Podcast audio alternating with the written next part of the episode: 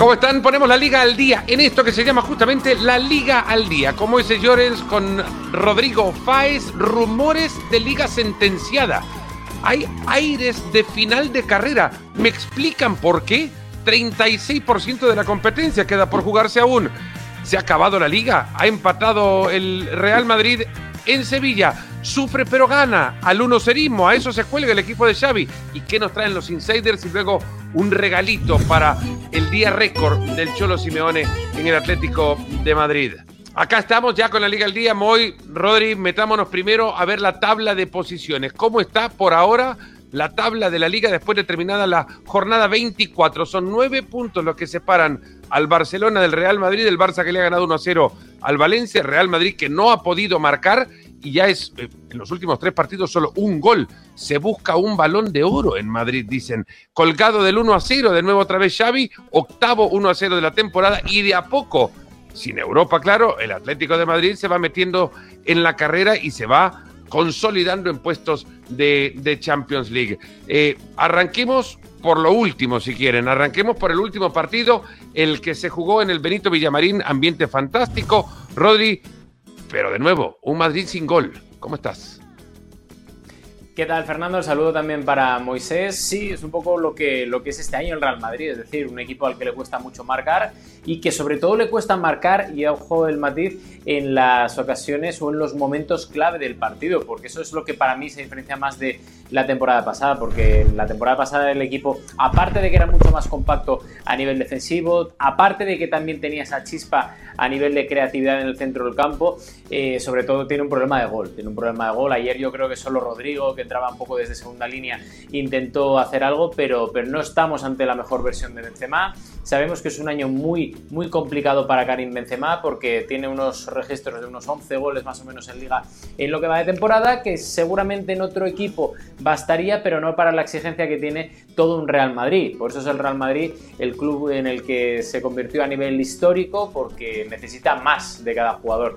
Y es lo que ahora mismo está buscando el Real Madrid. Primero, eh, porque no le queda otra de aquí a final de temporada intentar mejorar esos guarismos y esos rendimientos de Benzema, de Vinicius, de Rodrigo, de los jugadores que puedan entrar como Asensio o incluso de los de segunda línea como Fede Valverde, fijaos que dentro de los tres máximos goleadores en la liga de esta temporada, en el Real Madrid están Karim Benzema, Vinicius y Valverde. Y estos dos últimos, Vinicius y Valverde, que insisto, Valverde es un centrocampista, tiene siete goles eh, estos dos jugadores. Por lo cual hay un problema de gol en el Real Madrid, claro, patente. Hay un problema que se va a arreglar o se va a intentar arreglar en el mes de julio y agosto con el mercado de, fichajes de verano, pero que ahora mismo está lastrando sobre todo al Real Madrid en partidos como por ejemplo el de anoche contra el Betis. ¿Ha ganado un punto o ha perdido dos en el Benito Villamarín, el Real Madrid? Muy. Ganó un punto. Ganó un punto o perdió dos, según cómo se mira, lógicamente. la pregunta justamente. Eh, Hay que, ¿Cómo lo ves? ¿Ha ganado un punto o ha perdido dos? yo creo que gana un punto porque fue un partido muy bonito, fue un partido muy vivo, muy vibrante. Es verdad que el Madrid tiene mucha presencia, pero acaba muy pocas opciones, muy, poco, muy pocos, eh, tiene muy pocos remates entre los tres palos. Creo que fueron un par de ellos simplemente. Em, Cinco remates entre los tres palos para el. Eh, pues para el Madrid, pues iba a toque de, iba a toque de corneta, es decir, tenía, tenía eh, oleadas que parecía que podía acabar con el, con el muro defensivo preparado por Manuel Pellegrini, pero el Betis también supo jugar sus cartas, supo meterle al miedo al, Madrid en el cuerpo y al final el Madrid gana un punto, eh, eh, porque el empate es justo, porque el empate fue eh, el resultado que merecieron los dos equipos y al final esa igualdad que hubo sobre el terreno de juego fue la igualdad que encontramos en el, en el marcador. Si nos vamos a los últimos tres partidos, incluyendo el de, el de la semifinal de Copa, Rodri, son 41 remates al arco y un gol en los últimos tres. Y, un gol de pelota parada. De nuevo, insisto, se busca a, un balón de oro en, en, en Conchespina.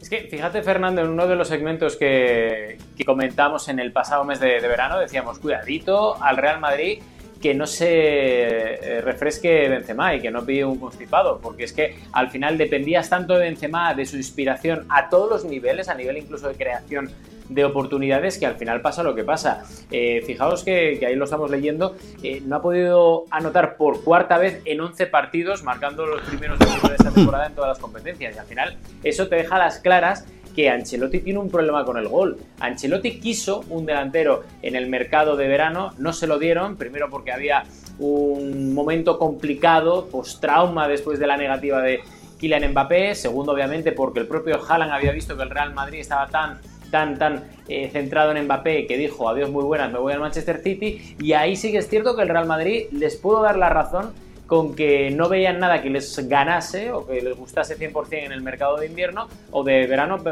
mejor dicho, y dijera, bueno, vamos a tirar con lo que hay porque somos campeones de liga y campeones de Champions. Lo que pasa que el año pasado este, este equipo eh, estaba por encima de las eh, de lo que seguramente es el rendimiento real. Y tampoco estoy diciendo que este sea en esta temporada el rendimiento real del Real Madrid, pero digamos que está entre el, entre el blanco y el negro, ¿no? Este gris en el que estamos viendo ahora mismo a un Real Madrid que, que, da la sensación de eso, que le cuesta llegar, le cuesta marcar, no acaba de estar en los momentos clave a la altura que se presupone del Real Madrid y eso es un problema grave porque, insisto, cuando arriba empiezas a marcar te da la sensación de que fallas en defensa y cuando parece que en defensa aguantas con la portería cero, arriba no te marcan y es un problema grave colectivo. Cinco en Anfield y después de ello más de 40 remates al arco y de nuevo solo un gol ese de Álvaro en la pelota quieta en el partido del eh, derby en la última fecha frente al Atlético de Madrid. Carlo Ancelotti sabe los problemas por lo que está pasando ahora. No sé si reconoce si la liga se le ha escapado también. Habla de las dos cosas ahora. Estoy afectado más que enfadado. Afectado, nos afecta esto, que es bastante raro que este equipo con esta calidad no puede marcar un gol en tres partidos. Creo que el problema está, es ahí, poco más de eficacia y menos, eh, menos mirarse, menos mirarse ser un poco más eficaz. No, todavía no, todavía no, no, es que estamos pensando, la verdad es que se puede pensar esta semana que tenemos una semana de trabajo a pensar lo que, lo que puede pasar en la liga, la ventaja es grande, nueve puntos, eh, tenemos que pelear hasta el final, no sé qué va a pasar en la liga, pero tenemos eh, muchos partidos también, eh, es evidente que tenemos que hacerlo mejor. Evidente que tenemos que hacerlo mejor, dice, pero no lo hizo tampoco tan mal en, el Benito Villamarín, Moisés. Mira, Claudio Bravo, no. del Betis. Sí, eh, Claudio Bravo destacó, tuvo, tuvo actuación realmente importante, pero el Madrid, eh, después del pinchazo de la semana pasada y del trompazo que se pega al Barça, después del pinchazo propio del Madrid ante el Atleti en el, en el Bernabéu y del trompazo del Barça en Almería, conforme se había puesto eh, la Liga, el Madrid estaba obligadísimo a ganar, pero obligadísimo, es decir, sí que no si quería seguir aspirando a ganar la Liga, que sigue aspirando a ganar el campeonato, lógicamente, porque queda mucho y al Barça le quedan eh, salidas eh, difíciles contra equipos que se juegan mucho de la parte baja y equipos, equipos que van a venir, que se están jugando meterse en Europa, eso los va a tener como locales, por lo tanto la liga no está ni mucho menos cerrada, pero sí que el Madrid está obligadísimo. Eh, y fue un Madrid eh, que volvió a encontrar eh, a un Vinicius que se esquicia a sí mismo, un Vinicius venido a menos, un Benzema que igual a lo mejor la excepción fue lo del año pasado, ¿no? Que tiene una línea que el año pasado encontró una punta de calidad, de confianza y de eficacia extrema, pero que ha vuelto a la realidad. un Madrid en el cual jugadores que parecían importantes hace semanas como Ceballos salen en el tramo final del partido. Un jugador como, para mí, de los más destacados, dos, Valverde y, Rodrigo, que son eh, eh, el empuje del centro del campo y luego la, versatilidad, no la diferencia en el ataque. Es decir, Rodrigo es un jugador eh, también, o sea, que sabe jugar en parado, que sabe generar espacios, que tiene remate, estuvo ayer a punto de marcar. Pero bueno, al final, a mí me da la impresión no sé qué, pensáis vosotros, eh, Fernando Rodrigo, y también a, la audiencia, que el equipo se diluye cuando llega a la, línea de tres cuartos, que se, que se acaba apagando ante la, inconsistencia del juego de Vinicius, que, que, apunta a mucho, pero que él mismo acaba saliendo de los partidos. Ayer volvió a ser amonestado, pudo volver a ser expulsado el futbolista brasileño por protestar al colegiado.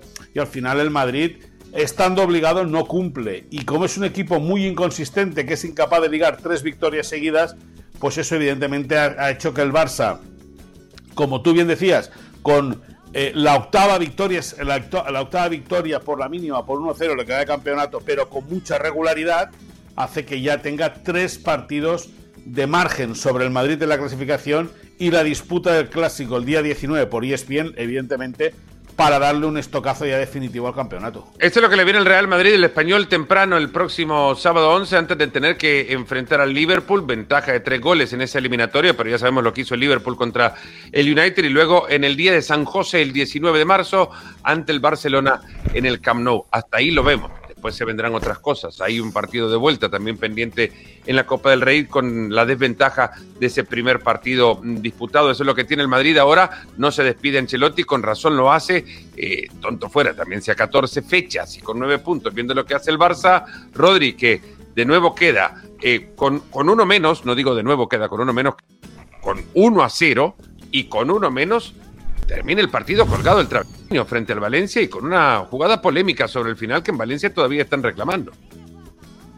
Sí, incluso en Madrid. ¿eh? Lo que pasa es que al final en Madrid aquí hay dos vertientes sobre el tema de los arbitrajes. Uno que es la vertiente más tranquila, más relajada, más silenciada, más callada y seguramente cómplice junto con el Fútbol Club Barcelona porque tienen objetivos en común, que es la oficialista del Real Madrid como club y luego las protestas también de, la afición, que es que eh, van completamente o diametralmente opuestas a lo que está opinando el, club o lo que no está opinando el club, mejor dicho, ¿no? Pero sí que es cierto que el Barça a mí este año me, presenta eh, una certeza y una duda. La certeza es que ha mejorado tanto atrás que me parece que es el gran favorito, ya no solo por el puntaje, sino por lo que ha hecho para, conseguir la liga. Y es más, si el Barça no consigue la liga esta temporada, será un fracaso, no sé si con precedentes, pero casi sin precedentes, ¿no?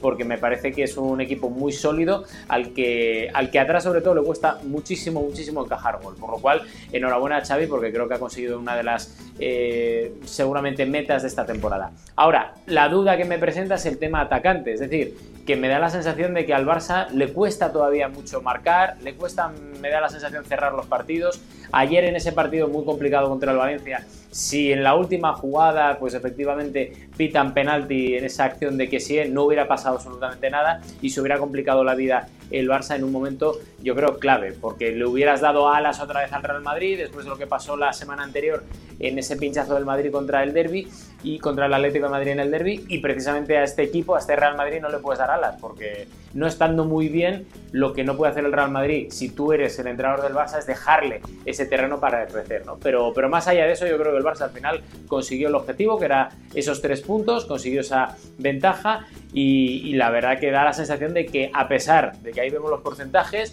probabilidades según 538.com de si se acabó la liga, si no, si el Barça la va a ganar, 81% de opciones para el Barça, 19 para el Real Madrid, para mí es un porcentaje muy, muy real de lo que puede pasar de aquí al principio, sin descartar catástrofes o milagros. Lo que tiene que cambiar un poco, eh, Moisés, es el discurso también, o la narrativa alrededor del Barcelona. Tampoco se puede castigar al Barça por defender bien, pero parece que es lo que cae desde muchos lados. Bueno, pero eso al final. Eh, eh, esa batalla la tiene perdida el Barça, porque el altavoz mediático de Madrid es muy Bueno, que también el altavoz del, Barça para profesar el estilo ha sido también gigantesco. Y en proporción, ahora le van a castigar, ¿no? No, no, pero no, porque lo primero que hace Xavi es hacer autocrítica.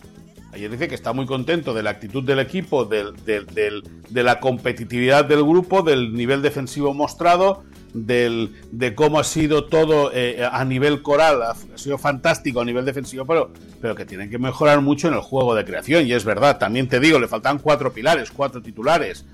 Le faltaba eh, eh, Lewandowski, le faltaba Dembélé, le faltaba Gaby, le faltaba Pedri. Y a eso, en la última media hora, le falta el bastión atrás el hombre que, viene, el hombre que viene a taparlo todo, que es eh, Ronald Araujo. Eh, Frenkie de Jong juega, aparece, y lo comentamos al inicio de la transmisión del, partido ayer por ESPN, eh, juega con molestias, en, un, en, una alineación pactada, porque no, si hubiese estado Gaby disponible, Frenkie de Jong hubiese descansado ayer.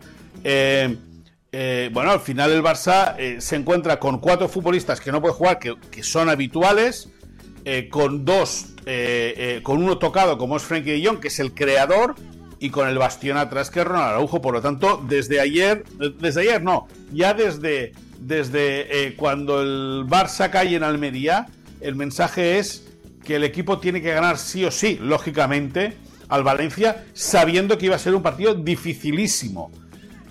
no por el Valencia, que solamente remata una vez a portería al final del partido, y es verdad y hace bien de quejarse de la acción de que ¿Y es penal? A mi modo de entender, ahí estamos los números. Yo a, mi, yo, a mi modo de entender, es penal. Ahí tenemos los números yo, creo... remates al arco y 53% de la posesión después del, del 35 que tuvo en el partido de, Copa frente al Real Madrid.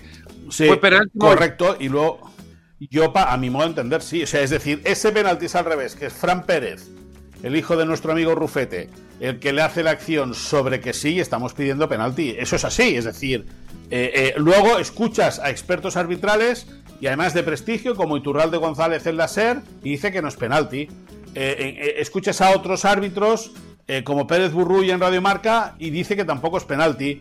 Pero bueno, yo, como lo que digan esto interpretable, yo interpreto que, que sí toca el pie de Fran Pérez, y manda la pelota fuera que por lo tanto puede pitar penalti tranquilamente. Otra cosa es que lo marque, porque el Barça también tuvo la Ahora, Alberola cuando, llega es insistente, ¿no? Él, él, ve la jugada y no, no, no. es enfático. Él, él, la ve, él, él, la ve de frente y desde un primer momento dice que no, que no y que no, que no. Y como él lo tiene tan claro, el VAR ya no tiene opción a entrar. Es decir, porque en ningún momento el árbitro está mostrando una duda. El árbitro está diciendo que, que, él lo ha visto claro y que no tiene por qué pedir ayuda de nadie. Yo creo vamos que a una cosa. Hay un momento. Eh, el propio Xavi reconoce, si hablábamos de narrativas y demás, el propio Xavi reconoce el juego del Barça. Sí, claro. No, competir sí, en eso estoy muy contento. La actitud, quedamos con 10 y, defendemos bien, todo el mundo corre, trabaja para el equipo, pero sí tenemos que mejorar en el juego, ¿no? en, la, construcción, en el entender eh, más el juego de ataque. Sí que tenemos bajas importantes en ese sentido, ¿no? pero igualmente debemos, debemos mejorar. ¿no? Esta semana nos irá bien para trabajar, para descansar, para recuperar a gente. Hemos tenido eh, partidos muy, muy físicos. Eh, creo que el equipo le está costando últimamente, ¿no? Hay piernas cansadas, hay bajas, pero bueno, en este, en este sentido nos irá bien descansar. Pero tenemos que mejorar en el, en el juego, hay que ser autocrítico. Los números son muy buenos, pero hay que, tenemos que mejorar en el juego, sí. Bueno, autocrítica, si la hay, Rodri, eh, hay mucho por revisar en el partido también. La ventaja pudo ser mayor y no tener que sufrir tanto sobre el final. Jugadores que no aprovechan sus oportunidades. Ferran que desperdicia penal en una discusión que todavía se mantiene si tendría que verlo pateado o no. Eh, el Barcelona termina sufriendo y deja interrogantes como para pensar lo que antes arrancábamos hablando. Es muy temprano para pensar con este Barça líder o con el tipo de líder que es este Barça que la liga se ha terminado. A ver, es complicado decir si se ha terminado o no. Que, el Barça tiene más opciones que nadie es una obviedad, pero es que el problema que para mí tiene el Barça este año es que a nivel de sensaciones, más allá de las sensaciones defensivas, que, me parece un acierto, a mí en el resto de, líneas me, está provocando ciertas dudas, porque lo comentabais antes, hay mucho partido que gana el Barça por 1 a 0. 8. Y me da la sensación de que quizás las expectativas en su día fueron muy altas, sabiendo la exigencia que tiene el Fútbol Club Barcelona como club y como equipo de forma tradicional de ganar, pero jugando bien. Y eso es lo que precisamente yo, yo echo de menos en este Barça. Me da la sensación de que es un Barça menos ADN Barça que seguramente los últimos que hemos visto en el, en el Camp Nou. Y eso a mí es lo que me hace tener alguna duda.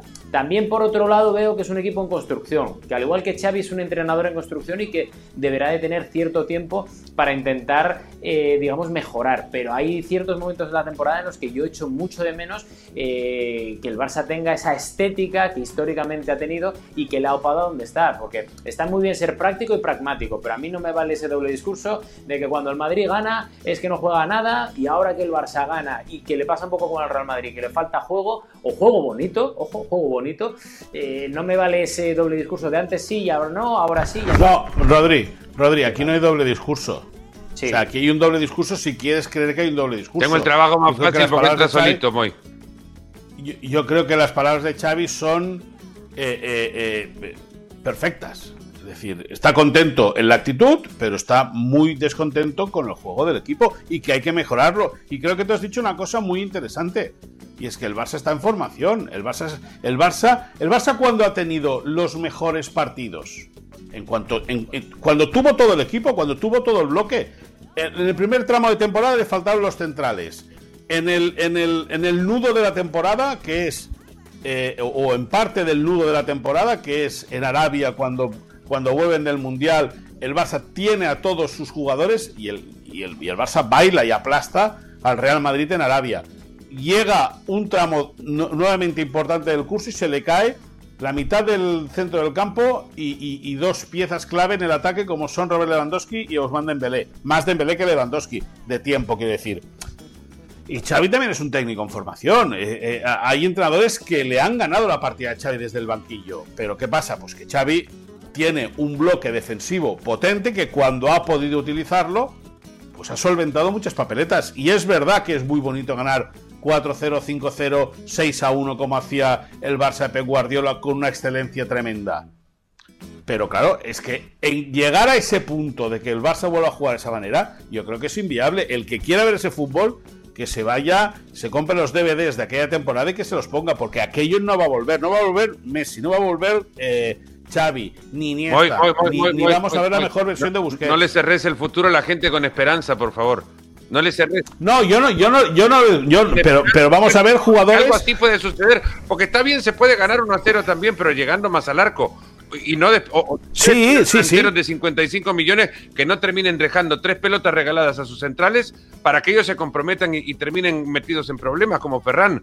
O, se puede patear un penal con Ferran que sí, que no fallaba en el Milan y que acá lo sí, por, orden y destino. Totalmente de acuerdo, pero es que es un base en formación, que en ese sentido Rodrigo tiene toda la razón del mundo. Y Xavi es un técnico en formación. Es decir, hay entrenadores mucho más preparados eh, eh, a, día de hoy que él, aunque yo insisto que, por ejemplo, él es más entrenador que Zinedine Zidane. Sigo pensando y sigo afirmando Esto podemos abrir para otro espacio. Es harina de otra cosa. Ocho goles en contra en 24 partidos. En algún momento iba a tener que entrar Zidane en, esta discusión, como Moisés Llorens hablando. Eh, ocho goles en 24 partidos, eso es lo que ha recibido el Barcelona hasta ahora, camino a ser un registro de récord en la historia de una liga 38 fechas. Ahora nos metemos con los insiders, información. Y hablando de técnicos, vamos a arrancar con Rodri. Ancelotti tiene problemas, Rodri, contame. Tiene, tiene el momento más complicado desde que llegó en esta segunda etapa al banquillo del Real Madrid, porque la verdad es que el año pasado le salió absolutamente todo, con esa, eh, con esa victoria en la Liga, a cuatro fechas para el final, con la Champions, le salió todo, antes lo comentábamos, seguramente con un equipo que estaba por encima del rendimiento real, pero sí que es cierto que esta temporada hay mucho, mucho desasosiego y cierto nerviosismo. Eh, la semana pasada comentamos e informamos en ESPN el pasado viernes que desde la directiva no se entendía el planteamiento contra el Fútbol Club Barcelona en esa ida de las semifinales de la Copa del Rey y que había bastante enfado por parte de la directiva con esos planteamientos de Ancelotti por una falta sobre todo de plan B y sobre todo por algo que vamos a añadir ahora mismo, es decir, entre eso, lo que pasó en el derby contra el Atlético de Madrid y lo que pasó anoche contra el Betis, en el Real Madrid, arriba me refiero, no acaban de entender 100% las eh, decisiones a nivel táctico del propio Ancelotti. No entienden por qué Ceballos, sabiendo que estaba mejor en el último mes, mes y medio que Tony Cross o que Luka Modric no ha tenido tanta repercusión en estos últimos partidos. No se entiende de nuevo esa falta de plan B. Tampoco se entiende cierta falta de rotaciones en, en puestos muy, muy, muy específicos en los últimos 10 eh, días y eso es algo que está haciendo que ahora mismo la figura de Carlo Ancelotti, no digo que se dude de él, no digo que se dude de él, pero que dependiendo de lo que pase en este próximo mes, es decir, de aquí a dentro de un mes, puede condicionar mucho el futuro de Carlo Ancelotti. Recordamos, Carlo Ancelotti en una entrevista a ESPN, justo antes del partido contra el Atlético de Madrid, dijo que él se quiere quedar, que quiere cumplir su contrato hasta 2024 con el Real Madrid, salvo que el Real Madrid no quiera contar con él. Y estamos en ese punto. Ahora Ancelotti, después de todo lo que ha conseguido, ya no solo lo del año pasado, sino lo de la eh, primera etapa en el banquillo del Real Madrid, tiene una reválida de aquí a final de junio. Si a partir de aquí convence a los directivos del Real Madrid, pues seguirá y cumplirá su contrato.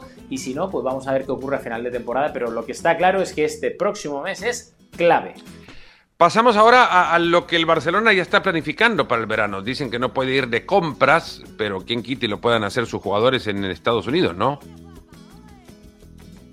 Hace unas semanas eh, que habrá clásico en Madrid, posiblemente sea en Dallas ese partido, eh, está acabándose de perfilar todo. Hablamos de un eh, partido en Nueva York, eso también va agarrando cuerpos, es decir, el Barça podría jugar en Nueva York, en Los Ángeles y en Dallas. No sé si las distancias eh, van a ser las mejores para hacer una pretemporada que Xavi pretende, no pretemporada, una gira que Xavi pretenda, pretende que sea más corta que el año pasado.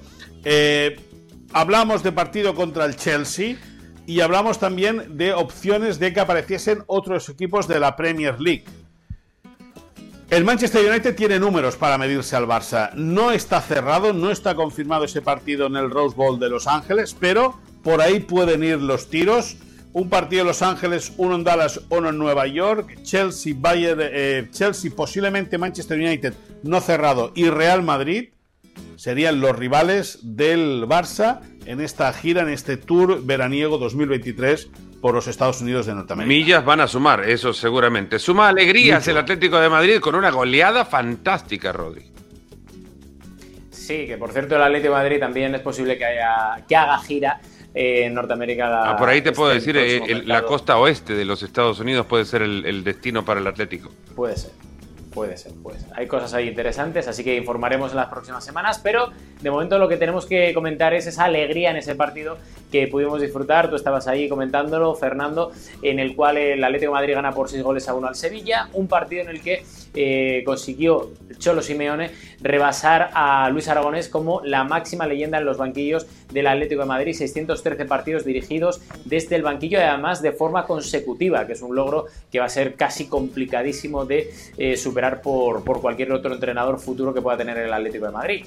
Em, me encontré después del partido, más allá de lo que pudimos ver en las cámaras, un Cholo Simeone muy emocionado, muy emocionado, muy sentido, muy cercano a todo aquel que se acercó eh, ya, ya fuera en el túnel de vestuarios, en el propio vestuario, incluso luego con los periodistas en la rueda de prensa. Fue un hombre muy, muy, muy tranquilo, muy relajado, muy emotivo. Se le notaba además en esa entrevista que tuvimos con él, eh, cómo los ojos se le, se le, hacían poco a poco vidrio, eh, casi intentando evitar las lágrimas, pensando todo lo que ha pasado en estos últimos más de 10 años en el Atlético de Madrid y sobre todo teniendo el recuerdo más, más, inmediato de lo que ha pasado esta temporada, que, que por fin parece que el equipo empieza a tener un rendimiento estable después del, mal inicio que, hace que el Atlético de Madrid no esté presente en competiciones europeas.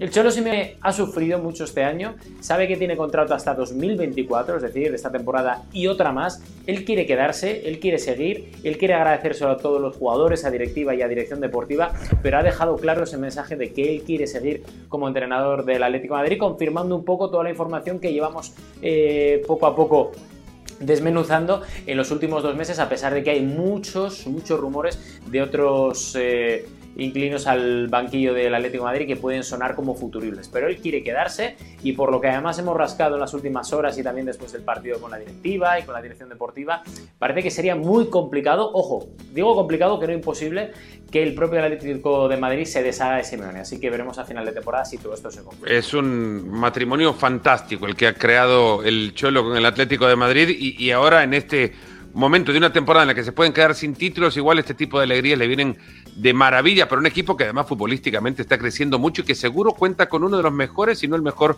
jugador de la liga. De eso podríamos estar hablando también en otro espacio. Eh, hablando de jugadores, no van a contar con Araujo en la catedral, ahora se van a tener que poner a rezar atrás. Muy adelante, sin embargo, puede llegar eh, el santo que se les está perdiendo, ¿no?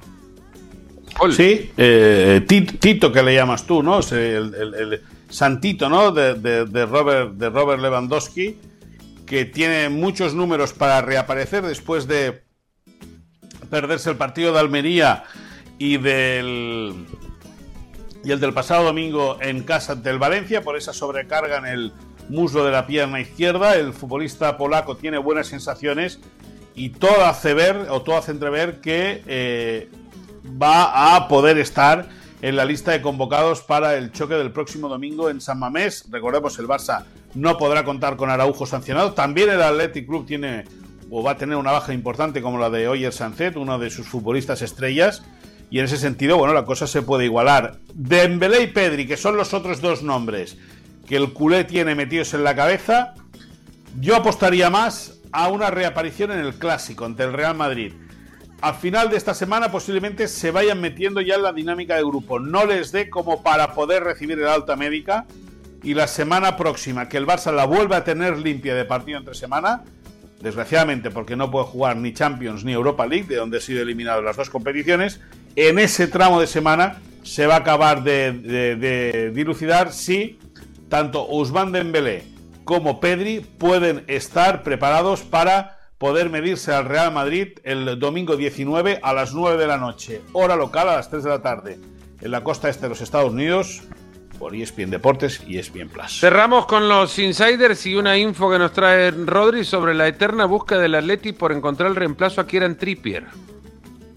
Sí, Arnau Martínez es un hombre que ya sacamos eh, aquí a colación hace cosa más o menos de 3, 4 semanas. Es uno de los hombres que está subrayado en rojo precisamente por la dirección deportiva del Atlético de Madrid. Y nosotros manejábamos la información durante el fin de semana, al igual que han publicado los compañeros del diario AS, que eh, el Atlético de Madrid estuvo en Getafe presente para ver ese partido entre el Getafe y el Girona. No es la única opción que hay encima de la mesa, no es la única opción, pero el Atlético de Madrid quiere hacer un seguimiento exhaustivo en persona no es el único partido que han visto Arnau en directo, pero, pero sí que la sensación es que Arnau gusta mucho. Es un perfil además joven, un perfil que creen en el Atlético de Madrid que puede tener mucha proyección, sobre todo teniendo en cuenta que, no es un hombre de rendimiento inmediato en un equipo grande o de la talla barra exigencia del Atlético de Madrid, pero que gusta mucho, tendría predisposición por llegar al Atlético de Madrid, aunque saben en el equipo colchonero que hay equipos de la Premier que van a pujar muy fuerte y que sobre todo, más allá de dinero, van a ofrecer a Arnaud Martínez eh, continuidad, continuidad, jugar de forma muy, muy, muy seguida como titular, cosa que ahora mismo en el Atlético de Madrid estaría muy, muy complicada. Por tanto, eh, dentro de esas variables que tiene ahora mismo el Atlético de Madrid u opciones para el lateral derecho, Arnau ha sido vigilado muy, muy de cerca este fin de semana en ese partido entre el Getafe y el Girona. Eh, decía que era el último, pero muy por línea interna me acaba de decir, no, hay algo más, muy hay algo más sobre el recién llegado al Barça. Bueno, Sí, con Julián Araujo, que está en dinámica de primer equipo, aunque la temporada que viene jugará con dorsal del filial. Va a ser puede ser un futbolista importante para Xavi Hernández en ese sentido, una alternativa más para jugar en la banda derecha, el futbolista mexicano que eh, ha caído de pie eh, dentro de las instalaciones de la ciudad esportiva Joan Gamper, tiene muy buena relación tanto con eh, la gente del primer equipo como con los del filial. Eh, ha recibido además la buena noticia de la, de la citación por parte de Diego Coca, del seleccionador mexicano, eh, del fabuloso seleccionador mexicano, para disputar eh, Palmeros. no, Palmeros no, ganó un doblete con el Aldas, cosa que no hacía nadie en la vida, ¿me entiendes? A las vuestras, a las muestras me remito, ¿me entiendes? Em, y nada, y con eso Julián Araujo entiende que su progresión es buena, que la decisión tomada de estar medio año sin jugar eh, porque, por, porque no pudo inscribirle el Barça por, por llegar tarde a la hora de tramitar la ficha con la FIFA, eh, eh, le hace que no pueda disputar ni un minuto oficial, pero sí que ejercitarse con el primer equipo del Barça. Y en ese sentido, el jugador va a tener paciencia, va a tener calma, sabe que la temporada que viene puede ser importante para Xavi Hernández y aprovechando la oportunidad está. Bueno, y para cerrar ahora en este La Liga al Día, uno de los momentos más lindos que puede vivir un padre, una sorpresa de un hijo. 613 partidos, a eso llegó el Cholo Simeón el sábado cuando enfrentaba al equipo al que él llegó en, España, en Sevilla. Llegaron sus hijas a saludarle en el campo de la mano de, de su hijo Gio, a quien no se había percatado el Cholo, estaba en el terreno de juego y le acompañó en este día fantástico. Había jugado el Napoli el eh, viernes, con lo que ya podía contar con un, día para poder estar en Madrid y visitar a su padre, y ahí se entera el Cholo. Fantástico momento. A ustedes lo saben sí, Precioso. No, ¿sabes qué me he fijado? Con una de las hijas, la ilusión que tiene una de las hijas. Cómo se pone a saltar con el abrazo del padre y el hijo. Eh, cómo una de las niñas se pone a saltar y eso no hay, no hay mayor eh, gesto de espontaneidad que un niño o una niña de, de, 4 o 5 años saltando de alegría. Eso es que realmente están felices y están contentos. Eh, es que han ido a visitar al padre en el día de trabajo, Rodri. Claro. Sí, que no es la primera vez, ¿eh? porque el Cholo tiene una imagen, Fernando, seguramente muy, muy dura, de hombre muy fuerte dentro del vestuario, de además alguien muy rígido, pero luego, eh, por lo que nosotros sabemos y por lo que incluso él en su serie documental ha, dejado entrever, es un hombre que es muy sentimental y que con la familia, con la gente que le rodea, es de lágrima fácil. El otro día ya os comentaba ahora mismo con los insiders que incluso en la entrevista que tuvimos, eh, yo no sé si estuvo a punto de, ponerse a llorar, pero emocionado estaba. Y encima cuando tienes a las pequeñas ahí y tienes la, gran sorpresa, que a mí es lo que de verdad me sorprende, como, como de repente no se da cuenta que es su hijo mayor y dice, hombre, pero ¿qué haces aquí, yo, no? Y, yo creo que es un tío, es un tío de 10, ¿eh? es un tío de 10, así que yo me alegro mucho de estas historias y de que le vaya bien y que seguramente le vaya a ir muy, muy Ahí veíamos la imagen de la camiseta con el 613 marcado en ella. Eh, el número que se convierte en historia y que a partir de acá extenderá eh, el Cholo Simeone hasta cuando él quiera seguir en el Atlético de Madrid superando a Luis Aragonés. El, hijo de Luis Aragonés le hizo entrega de esa camiseta y luego en una radio en España eh, el hijo quería nada más aseverar que le habían preguntado al Cholo sobre el evento porque si el evento se lo hacían a su padre, dice, los mandaba a todos a freír patatas. Nosotros de acá nos vamos, de la Liga del Día. Hasta el próximo episodio. Rodri, muy, muchas gracias. De rojo, ¿eh? Tras el 7-0 hay confianza, ¿eh? Venimos de rojo. Hasta ahora se acaba de enterar. Adiós.